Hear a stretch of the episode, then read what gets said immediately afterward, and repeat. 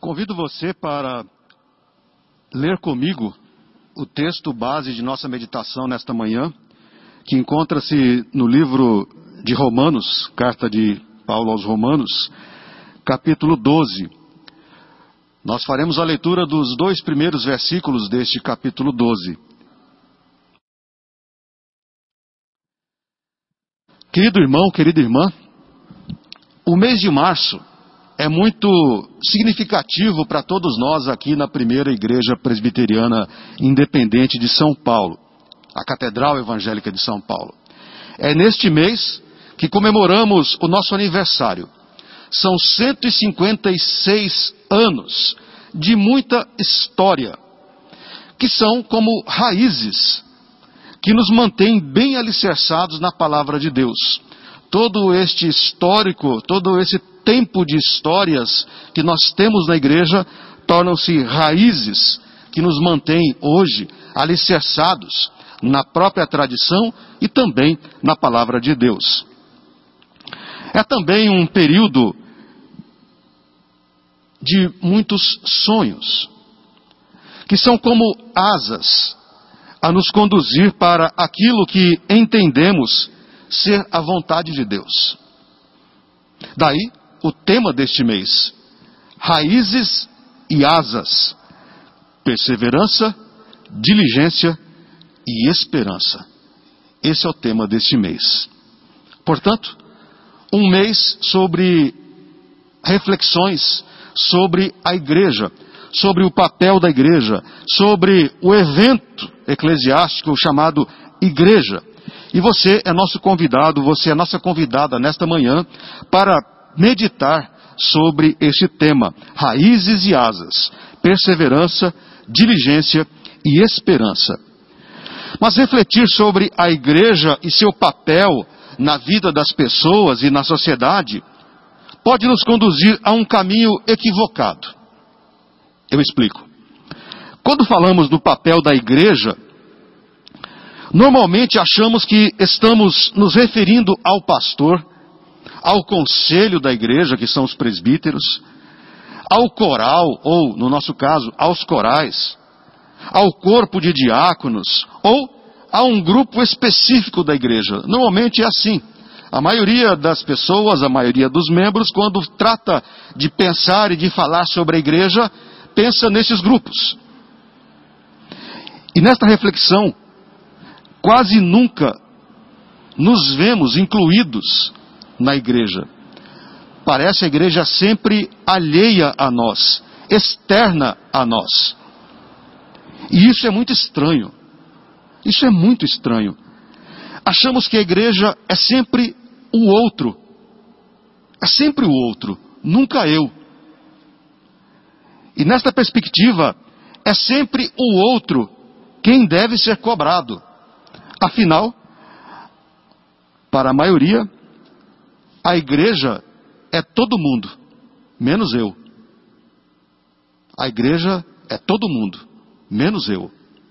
Daí que torna-se fundamental compreender o papel que você, irmão, que você, irmã, que nos assiste agora nesse momento, daí que torna-se fundamental compreender o papel que você exerce neste grande corpo, nesta grande família da fé chamada igreja.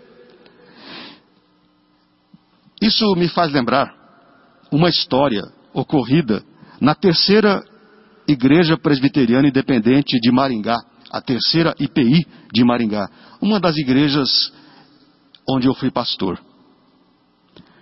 Lá na terceira igreja, certo dia, um diácono me procurou e me disse algo mais ou menos assim: Pastor, no meu bairro Há uma família que mora numa casa onde chove mais dentro do que fora. Pastor, a igreja precisa fazer alguma coisa, pastor. Eu já fui lá e ajudei a consertar o telhado, as telhas. Mas a igreja precisa, precisa fazer alguma coisa, pastor. Depois de ouvir atentamente o que o seu João dizia, que era um diácono, e depois de entender o que ele estava querendo, na verdade, dizer, Eu respondi a ele: Mas, seu João, a igreja já está ajudando aquela família. Ao que ele repetia: Não, pastor, a igreja não está fazendo nada. Depois de ele repetir umas duas ou três vezes a mesma afirmação, eu lhe fiz uma pergunta: Senhor João, o senhor é membro de que igreja?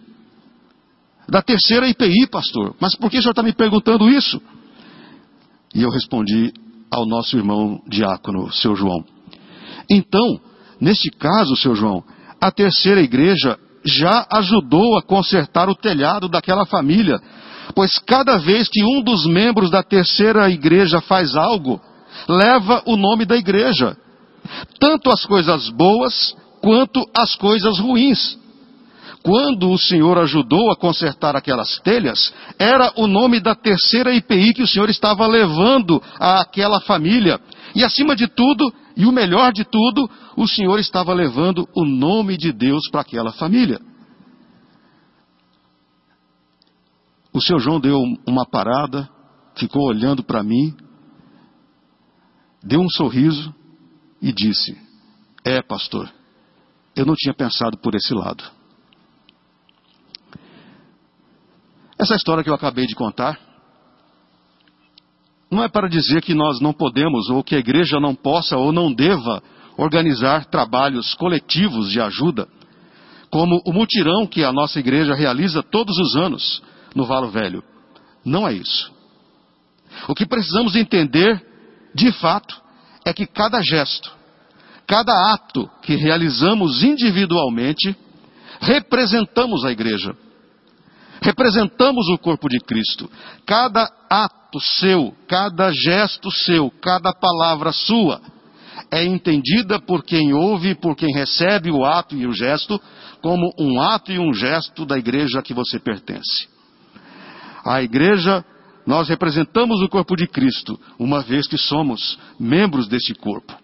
Isso é ser uma igreja madura espiritualmente. E aqui eu preciso dizer, uma igreja feita de pessoas maduras espiritualmente saberá discernir que há situações onde se requer um trabalho conjunto, um trabalho comunitário, projetado, pensado, coordenado e executado coletivamente. Mas que também há uma série de atividades, uma série de atitudes, um sem número de ações que deverão ser essencialmente pessoais, individuais e todas elas, coletivas ou individuais, serão o trabalho da igreja, ação do corpo de Cristo. Pessoas maduras espiritualmente saberão diferenciar tais situações e assim evitarão cobranças indevidas. E é sobre esta perspectiva individual, íntima, que eu gostaria de conversar com você nesta manhã sobre a sua responsabilidade, sobre o seu papel no corpo de Cristo. E farei isto tendo como rumo, tendo como norte e inspiração o texto que lemos há pouco. Romanos capítulo 12, os dois primeiros versículos. Eu farei a leitura novamente para que você o tenha em mente. Diz o apóstolo Paulo: Rogo-vos, irmãos, rogo-vos, pois, irmãos, pelas misericórdias de Deus, que apresenteis o vosso corpo por sacrifício vivo, santo e agradável a Deus, que é o vosso culto racional.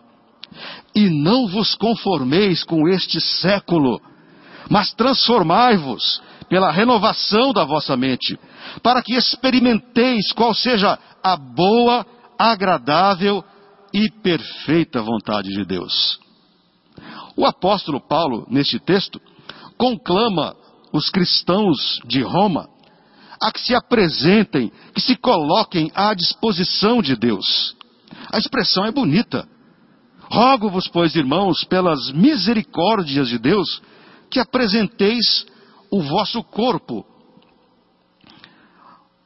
Mas o que é apresentar o corpo a Deus? Ao comentar esse trecho, Calbart afirma que apresentar o corpo a Deus é colocar-se a serviço dele de forma plena, é colocar-se plenamente diante de Deus e para Deus, assim como é pleno o corpo humano. Então, colocar-se, apresentar-se ou apresentar o corpo a Deus é oferecer-se plenamente, oferecer-se em todas as suas faculdades para Deus. A plenitude do corpo humano se dá, dentre outras maneiras, através das faculdades motoras e psicológicas. Manifestas, por exemplo, na fala, na visão, no tato, na audição, no olfato. Ou seja, tudo que somos deve ser apresentado a Deus como um sacrifício vivo, santo e agradável. Assim, querido irmão, querida irmã, uma igreja plena, uma igreja em plenitude, é uma igreja que usa a visão para apresentar-se a Deus. Sim, usa os olhos, a visão. Todo o corpo humano é um milagre. É um milagre. E eu não saberia e nem poderia dizer o que é melhor nele. Não é possível fazer isso. Mas confesso que cada vez que faço o exercício de fechar os olhos e tentar fazer algo com os olhos fechados, fico encantado com a função deles. A visão e aqueles que a perderam com certeza sentem a mesma coisa. Os olhos nos são uma bênção, um presente dos céus. Poder enxergar a beleza, as formas e as cores das coisas é algo do qual nenhum de nós quer perder.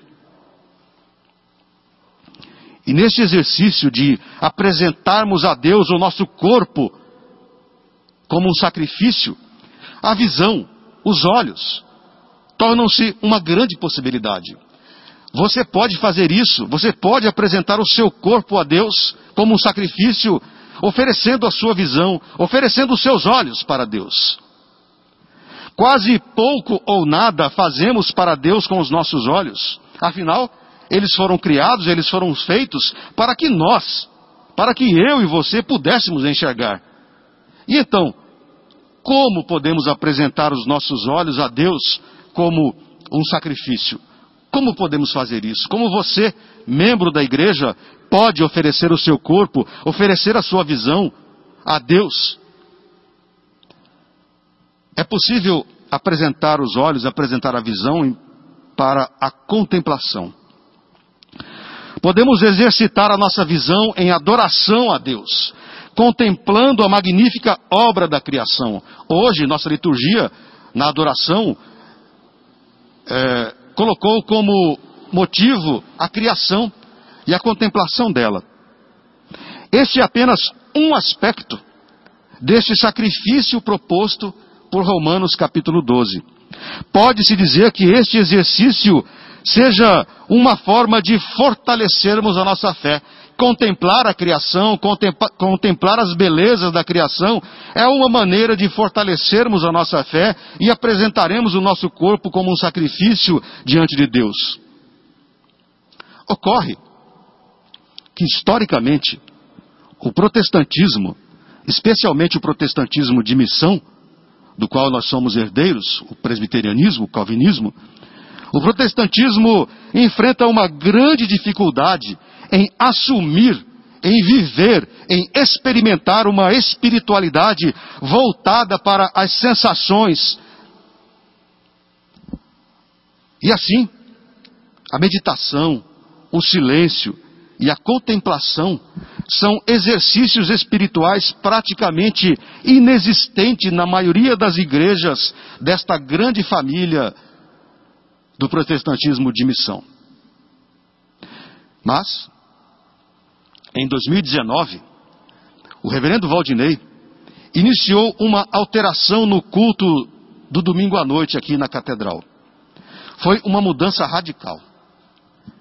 Assim nascia o Catedral Inspiração, um culto voltado para a busca de Deus através do silêncio, da meditação e da contemplação, uma nova maneira de cultuar a Deus. Através do Catedral Inspiração, temos experimentado uma nova espiritualidade, uma nova maneira de nos falar, de nos relacionar com Deus.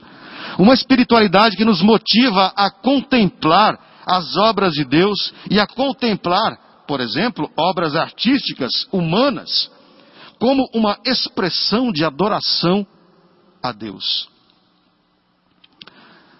Apresentamos o nosso corpo como um sacrifício vivo a Deus quando nutrimos a sensibilidade de contemplarmos os feitos de Deus, quando usamos a nossa visão para contemplar a criação de Deus.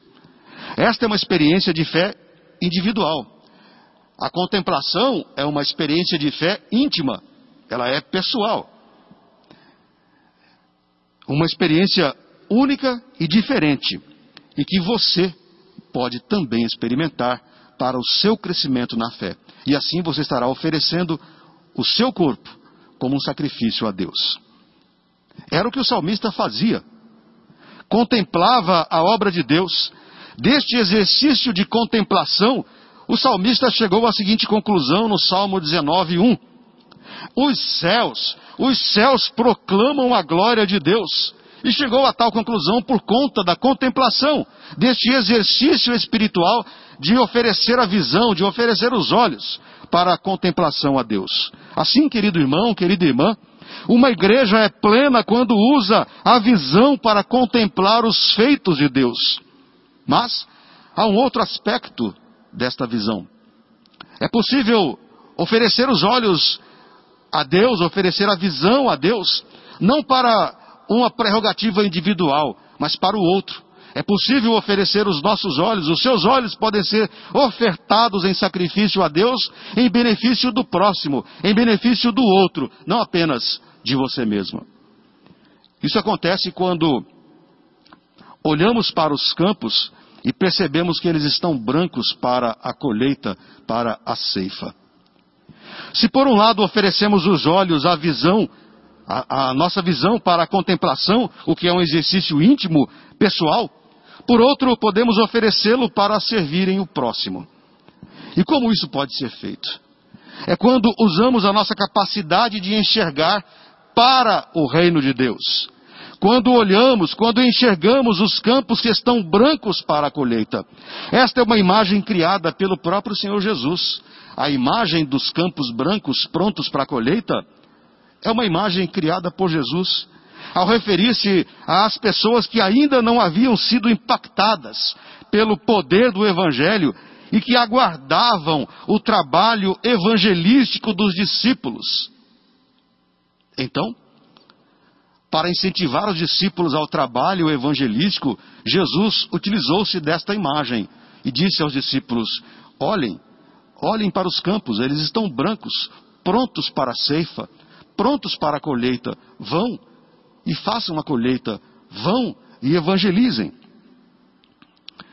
Sim, querido irmão, querida irmã, nós podemos oferecer a Deus a nossa visão quando enxergamos à nossa volta aqueles que ainda não tiveram a gloriosa experiência de entregarem suas vidas a Jesus Cristo. Você poderá oferecer os seus olhos, a sua visão, como um sacrifício a Deus, cada vez que você olhar à sua volta e perceber quais pessoas precisam do Evangelho. Sim, querido irmão e irmã, uma igreja é plena também quando usa a visão para enxergar os campos que estão prontos para a colheita, estão prontos para a evangelização. Use seus olhos, use sua visão para descobrir, para enxergar à sua volta aqueles que ainda não experimentaram da graça, que não experimentaram do perdão, e do amor de Jesus Cristo. E assim, você estará oferecendo o seu corpo como um sacrifício vivo, santo e agradável a Deus. Em segundo lugar, uma igreja que se apresenta a Deus plenamente e não se conforma com este século, é uma igreja que usa a audição os ouvidos. Imagine não conseguir ouvir sons. Imagine que você tenha perdido a sua capacidade da audição. Com certeza esta é uma experiência terrível, assim como a perda da visão. Imagine não mais ouvir a voz de seus filhos. Imagine nunca mais poder ouvir a voz da sua esposa ou do seu marido. E tudo que lhe vem à mente, tudo que está na sua mente é apenas um grande e terrível e eterno silêncio. Não há mais o prazer de ouvir uma boa música, não há mais o prazer de ouvir os sons dos instrumentos de uma bela orquestra, por exemplo. Imagine viver toda a vida em profundo silêncio.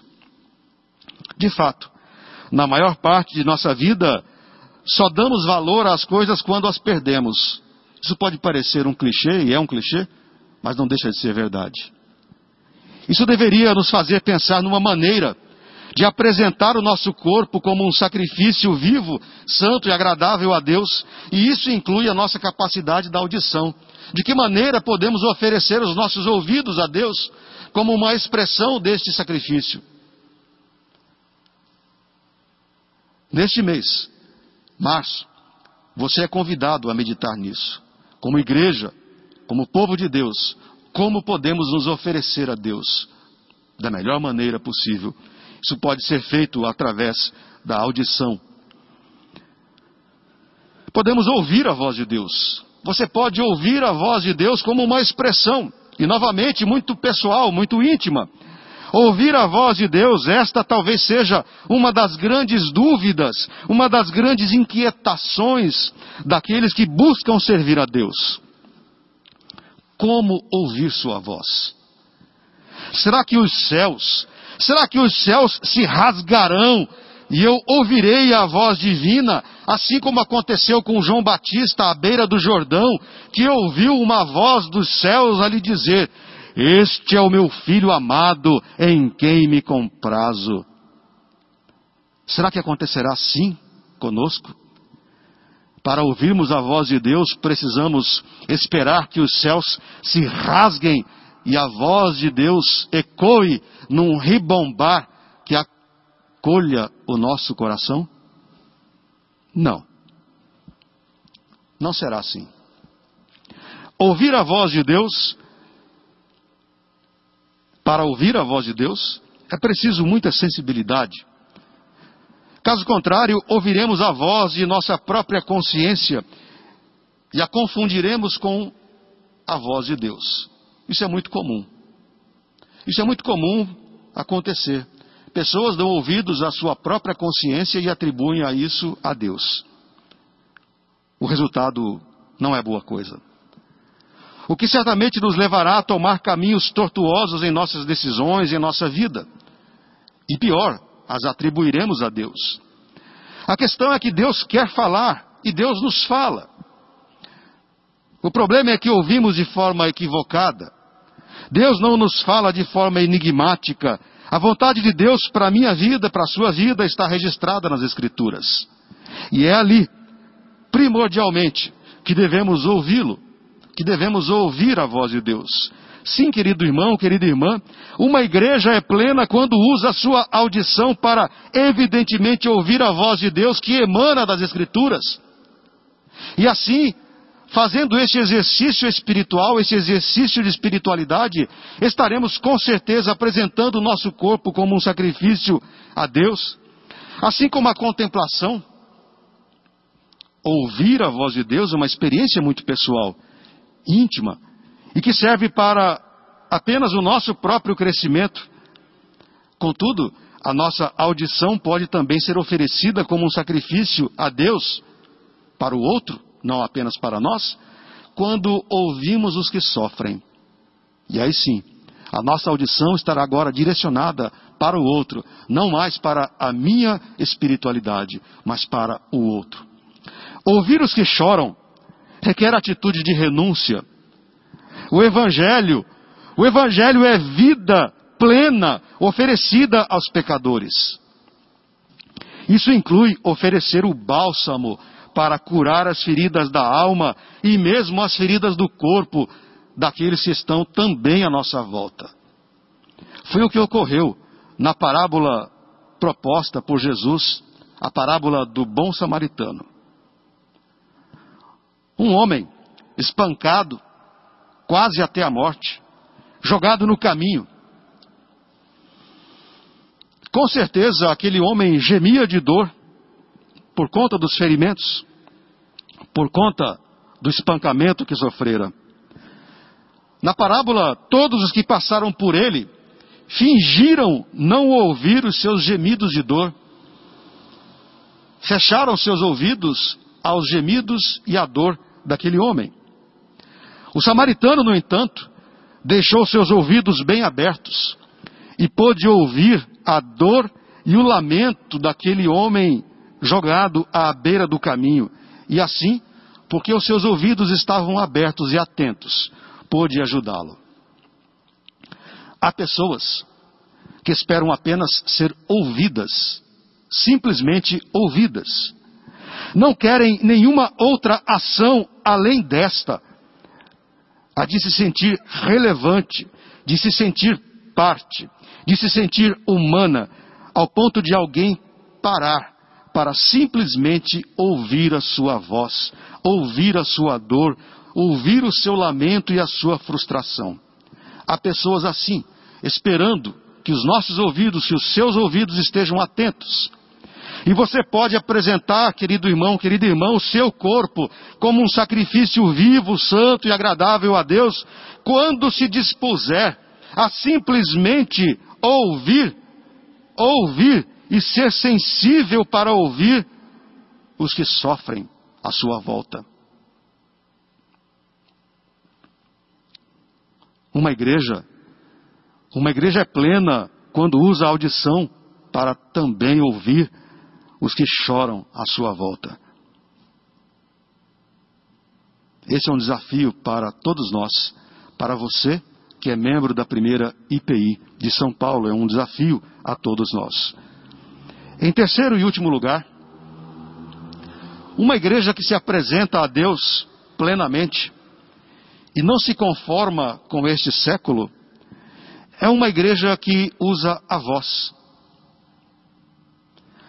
O ser humano se diferencia dos demais animais por sua capacidade intelectual e por sua capacidade de comunicação.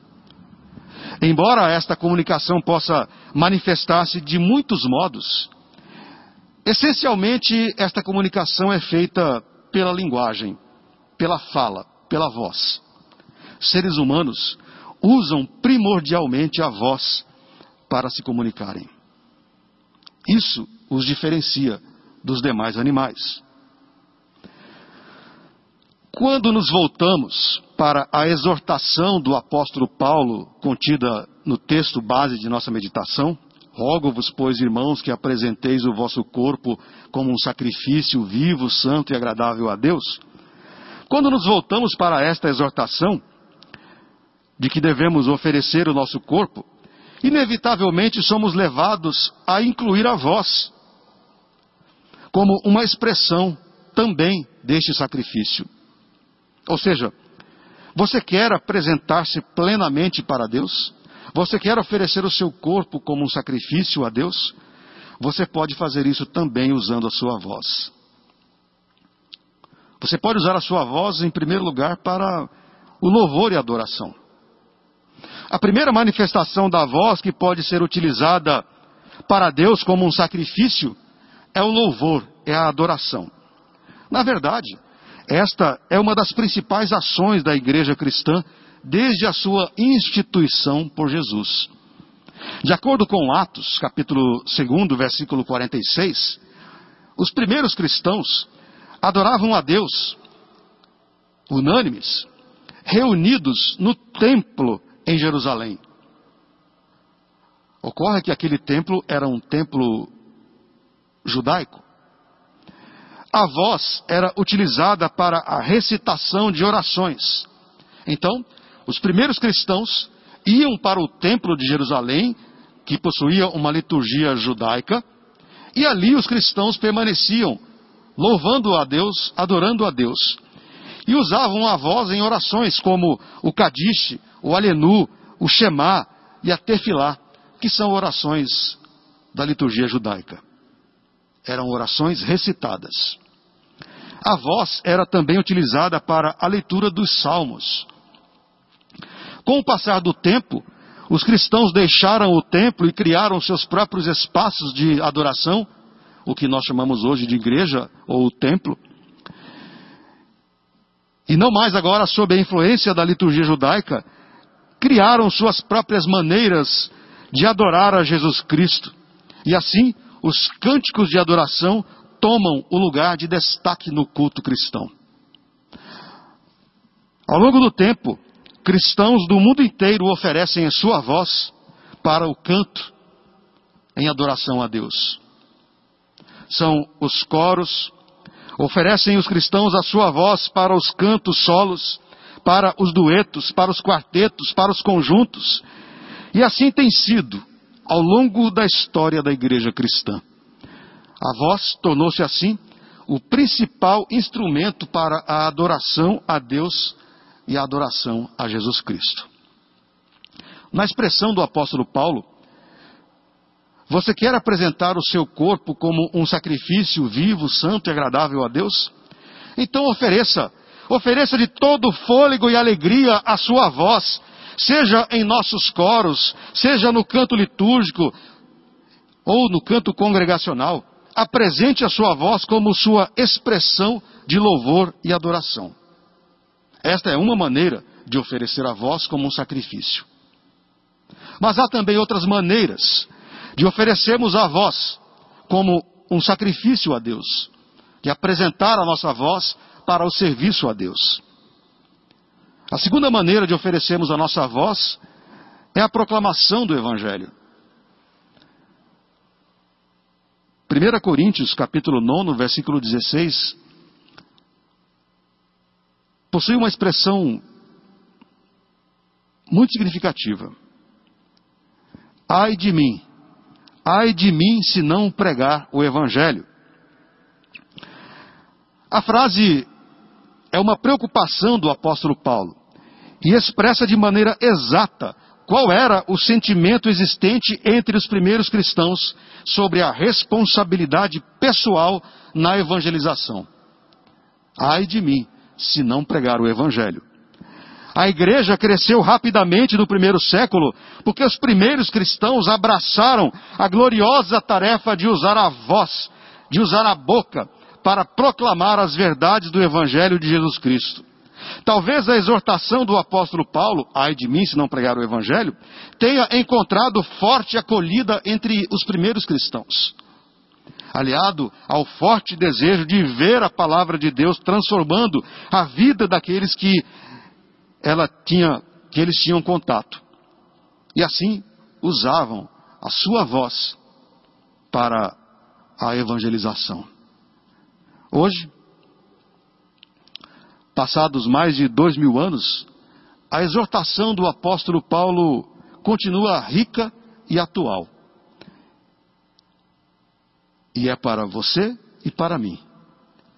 Ai de mim, ai de nós, se não pregarmos o Evangelho.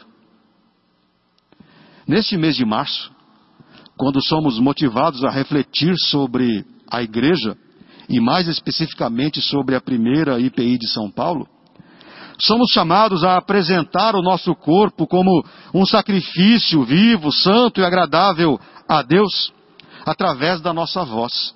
Falando aos outros do amor de Jesus Cristo, usando a voz para proclamar a todos que Deus ama o ser humano e quer resgatá-lo de sua própria perdição. Portanto, se você lia, se você lia Romanos 12, de 1 a 2, e não entendia o que era apresentar o próprio corpo como um sacrifício a Deus, saiba, ao oferecer a sua voz, ao falar, ao proclamar aos seus amigos do amor de Deus, você estará cumprindo o mandamento descrito em Romanos 12, de apresentar o corpo a Deus. E assim, oferecerá o seu corpo, ou seja, oferecerá a sua voz, como um sacrifício vivo, santo e agradável a Deus. Assim, querido irmão, querida irmã, uma igreja é plena quando usa sua voz para proclamar o Evangelho de Jesus Cristo. Você é desafiado a fazer isso. Você é desafiada a fazer isso nesta manhã. Mas há ainda uma terceira manifestação da voz humana, que pode ser uma expressão de um sacrifício a Deus. A voz pode ser apresentada como uma ação profética. Além da exortação, da, perdão, da adoração e da evangelização, a igreja pode exercer a sua voz profética. Profetas do Antigo Testamento, e esse era o papel dos profetas, os profetas do Antigo Testamento levantavam a voz e denunciavam os reis em seus desmandos. Profetas apontavam os erros e, por vezes, os crimes cometidos pelos reis contra o povo, contra o povo de Deus. Tais atitudes dos profetas são hoje entendidas e relidas como voz profética. Os profetas exerciam assim a sua voz profética para denunciar a injustiça, para denunciar os crimes, para denunciar os pecados, os erros dos reis. E a igreja hoje pode oferecer-se como um sacrifício vivo, santo e agradável a Deus, ao usar a voz para denunciar para da mesma maneira apontar os erros e desmandos do governo ou dos governos, sejam eles de que linha política forem, isso não importa. Você quer apresentar o seu corpo como um sacrifício vivo, santo e agradável a Deus? Use a sua voz para denunciar a irresponsabilidade e a perniciosidade do governo brasileiro diante da pandemia para com a sua própria população. Hoje, exatamente hoje, dia 15 de março de 2021, completamos um ano de pandemia. E depois de um ano de negacionismo inconsequente, infantil e nefasto. Há pessoas morrendo, morrendo nas portas dos hospitais, porque não há mais vagas nestes hospitais. Chegamos ao ponto em que quem tem dinheiro não resolve mais. Planos de saúde não resolvem mais porque não há mais vagas nos hospitais. E eu fico imaginando, eu fico imaginando se vivessem hoje, em 2021, aqui no Brasil, os profetas Isaías, Jeremias, Amós, Abacuque, eu fico imaginando o que esses profetas diriam sobre como o governo brasileiro trata a sua população, de como o governo brasileiro trata o seu povo no que se refere à pandemia do coronavírus. Eu fico imaginando se os profetas se calariam diante de tanto descalabro. Com certeza, se tais profetas vivessem nos dias atuais, nós teríamos muitos livros a mais escritos no cânon das Escrituras Sagradas, infelizmente. Assim, querido irmão, querida irmã, uma igreja plena, uma igreja plena, e que se apresenta como um sacrifício vivo, santo e agradável a Deus, usa a sua voz, sim, para adorar a Deus, para entoar cânticos, para entoar hinos de louvor, usa sua voz para proclamar o evangelho de amor, de graça e salvação de Jesus Cristo. Mas é uma igreja também que usa a sua voz de maneira profética para apontar o caminho correto aos governos. Assim, querido irmão, querida irmã, uma igreja é plena quando usa sua boca, sua voz profética em busca da justiça. E você pode fazer isso. Você é membro da Igreja de Cristo. Você é filho, você é filha de Deus. quero concluir esta meditação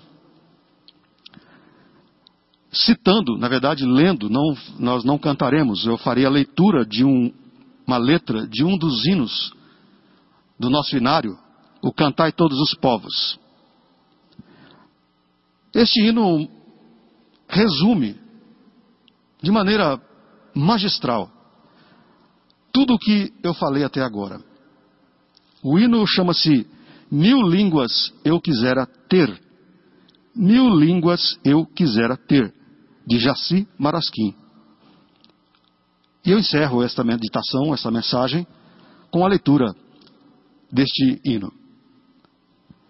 Mil línguas eu quisera ter para proclamar o teu amor e celebrar com gratidão o teu louvor. Mil línguas eu quisera ter para denunciar a escravidão, as injustiças sociais e protestar. Mil olhos eu quisera ter para ver no céu, no mar, na flor, a tua face salutar e te adorar.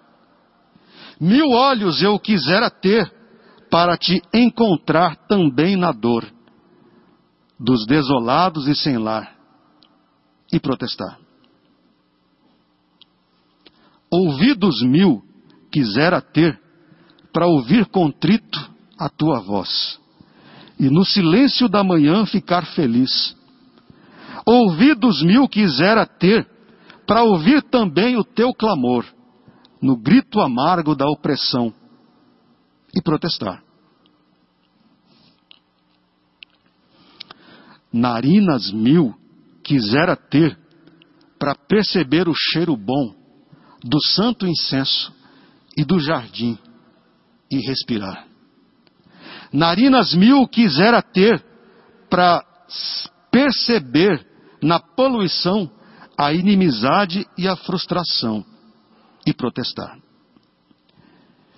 Mil gostos eu quisera ter para fruir a criação, para te encontrar no paladar e no sabor, para poder também lutar contra a miséria e a opressão, que em vez de fome, o povo aqui reparta o pão.